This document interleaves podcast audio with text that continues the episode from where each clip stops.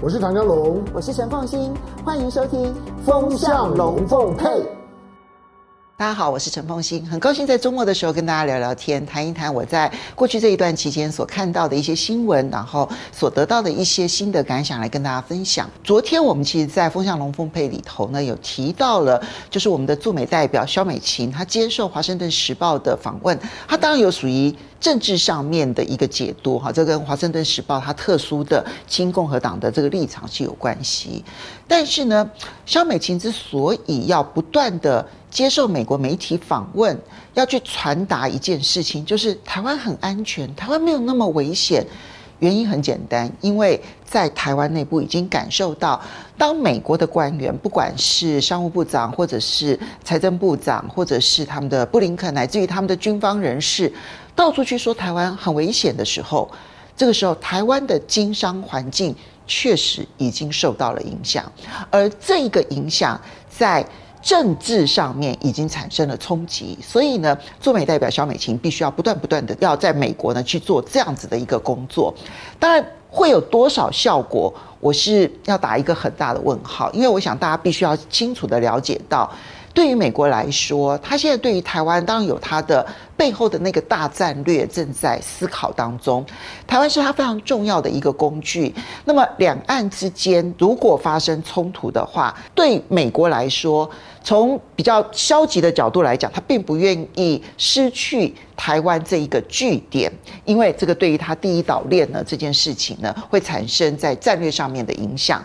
那么你从更积极的角度来讲，如果说今天俄乌战争的乌克兰可以拖垮俄罗斯的话，他当然也会希望说台湾能。够拖垮中国大陆，那么这个拖的方式当然就希望台湾能够撑越久越好。所以这背后其实有很多的政治上面的思维在台湾正在运作过程当中。那这里面运作其中有一个非常重要的思路逻辑，那就是那我必须要对台湾军售更多，而我同时也必须要把台湾在全球供应链当中最有价值、最不可以取代的部分，赶快的搬离台湾。那这件事情还在进行当中，那要让这件事情可以顺畅的进行，唯一的方法就是台湾很危险。那如果他不去宣传台湾很危险，要怎么去卖军火给台湾？如果他不去说台湾很危险，他又怎么能够要求台湾的这种重要的供应链的最有价值的一部分要赶快搬离台湾？这不是只有台积电而已。啊，其实还包括了我们在资通讯产业当中的很多的区块，都具有那一种决定性影响力的特殊的地位。好，它不见得是好像我就能够统治全世界在这方面的影响力。No No No No No，但它具有关键原物料的这样子的一个影响力。这个部分对于美国来说，只要失去了，它可能就承受很大的压力，所以它通通都要尽可能的让它离开台湾。所以他在宣传台湾很危险的这件事情上面，真的叫做不遗余力，因为既可以卖军火，同时也可以搬这一些关键的这一些零组件也好，或者关键的这一些供应链的这个环节。但是这件事情对台湾影响就非常的大。嗯，巴菲特其实只是其中的一个例子而已。那但是对台湾内部来讲，我我觉得一开始的时候呢，可能大家都会觉得说啊，你们说美国要搬离台湾的这一些供应链，哎呀，你们这些都是以美论的人，你们这些都是亲中啊，你们都是什么等等等等的。所以我觉得巴菲特的话，他并不是说多么的新鲜的一段话，但是呢，他对于台湾而言，内部而言，他的政治影响力非常的大。这个时候呢，每一个人就好像突然被敲了一下，然后就开始仔细的去想说：“诶，对呀，你看某某某他也在说要炸毁台积电，又是国会的议员，然后又是他的前国安顾问，然后又是他的这个陆军战争学院的这个论文，而且他的国会议员，甚至于是你仔细看完那个全部的这个对话的内容哦，那对话的内容当中，国会议员是说，现在是大家热烈的在讨论这件事情啊。”他强调是大家在热烈讨论这件事情，而且你仔细听他们的剖析，不管是欧布莱恩在这个中东地区说的话，或者是莫顿他在美国的这个论坛上面所说的话，他们讲到最后都有一个关键的用词，那就是如果让中国大陆拿到台积电，美国就完了。他这是这是他的关键思考逻辑。那既然他的关键思考逻辑是如此，你就会知道说他的战略的思考的方式是什么。但是台湾受不了啊！我当我们真的清醒过来了之后，我觉得巴菲特当头棒喝，棒喝了很多人啊，不见得是全台湾两千三百万人，但是他棒喝出来了很多人。于是呢，对于肖美琴来讲，他就必须要在美国不断的消毒，不断的消毒，不断消毒。可是。不是只有萧美琴这样子而已。其实有一家 IC 设计的大公司，他其实就已经曾经提过说，他的客户现在要求他减少在台湾的下单，然后增加在台湾以外的下单，然后他希望能够分散供应链。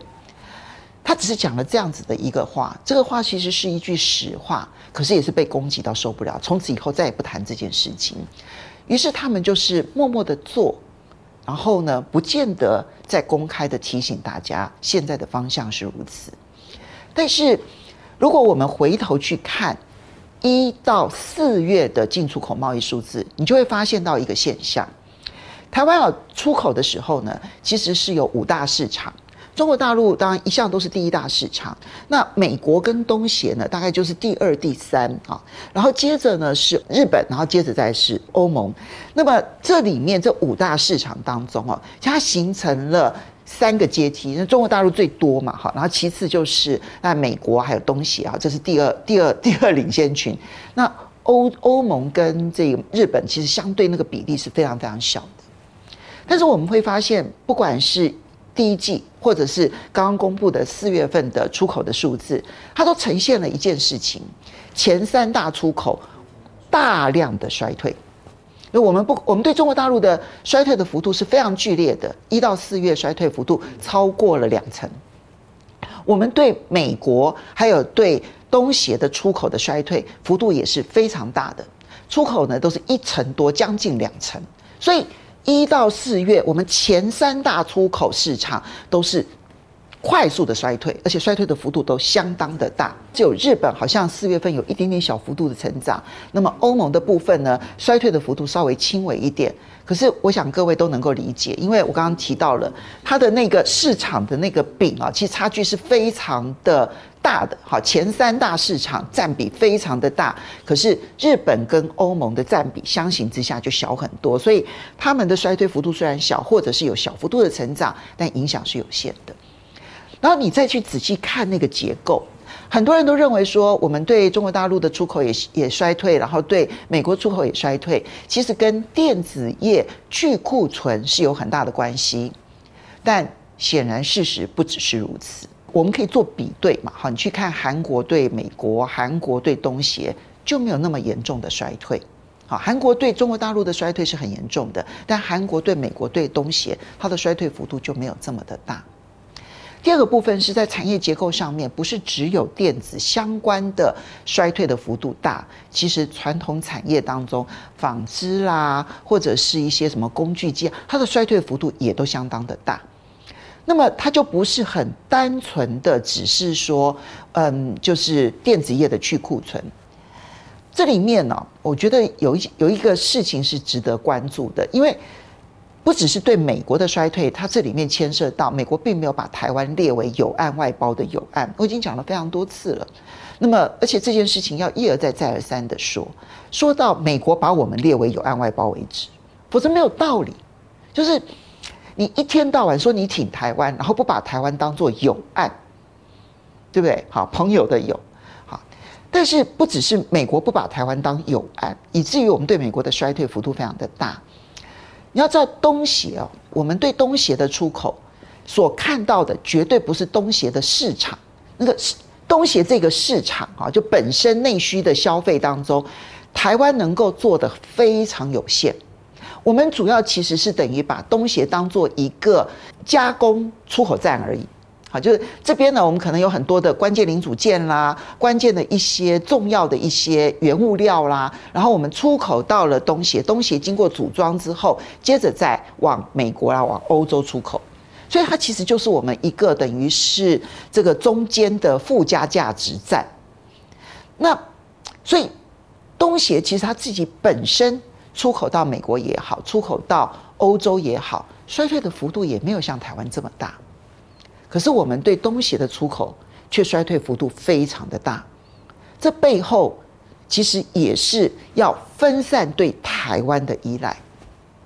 所以，如果你把中国大陆、把美国、把东协拿出来仔细分析，对中国大陆的衰退，它是全方位的。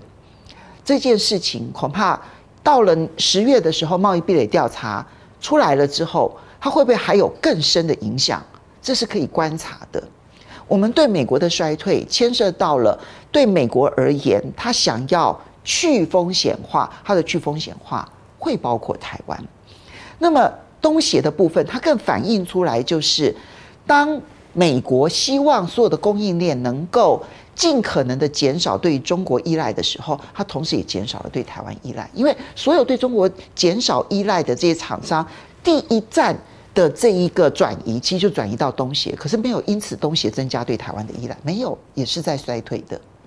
所以你刚刚看到的那一个面貌当中，其实它都是一个缓慢的进行式。理由当然很简单，因为你真的要完全的去台化。不是那么容易的事情，因为我们台湾很早从一九八零年代的时候呢，我们就融入了全球供应链。我说真的，台商非常非常的努力，我们在很多地方都有隐形冠军，就是那个不可被取代的那个关键角色。我们在全世界有很多这样子的的的这种。这种小小的一个利基市场，但是我们扮演很重要的角色，更不要讲半导体当中，尤其是像这个先进制程的部分啦，先进封装的部分，我们其实都有非常重要的那个关键角色。你要很快的时间就把这些通通搬走，不太可能，因为它牵涉的不是只有简单的一个工厂而已，它还牵涉到这里面技术上面的人力啦，还有所有的相关的这一些，嗯，我们讲说聚落效应啊，就是说。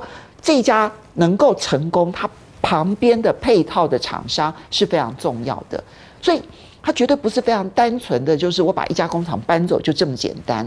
可是你说它有没有在进行当中？它至少把那些我不需要太依赖你，你是唯一供应链的那一个部分之外的，我就要求你分散啊。他们不是只有说而已，真的在进行。你从进出口数字里头是可以看得到一些现象的，所以。台湾需要安全这件事情，理由很简单，我们需要安全和平，全世界才会愿意来台湾投资。全世界可以在台湾不和平的时候表达挺台湾，但是他不会来投资台湾。所以我们需要让全世界知道台湾和平、台湾安全，但我们也要证明我们能够追求和平。我觉得对台湾来讲。这就是最务实的一条路，你可以不赞成我，但是对我来说，我认为这才是对台湾最好的一条路。好的，很高兴在周末的时候跟大家聊聊天，谈一下我在过去这一段期间我所看到的一些事情、我的想法、我的看法。我是陈凤欣，我们下礼拜再见喽，拜拜。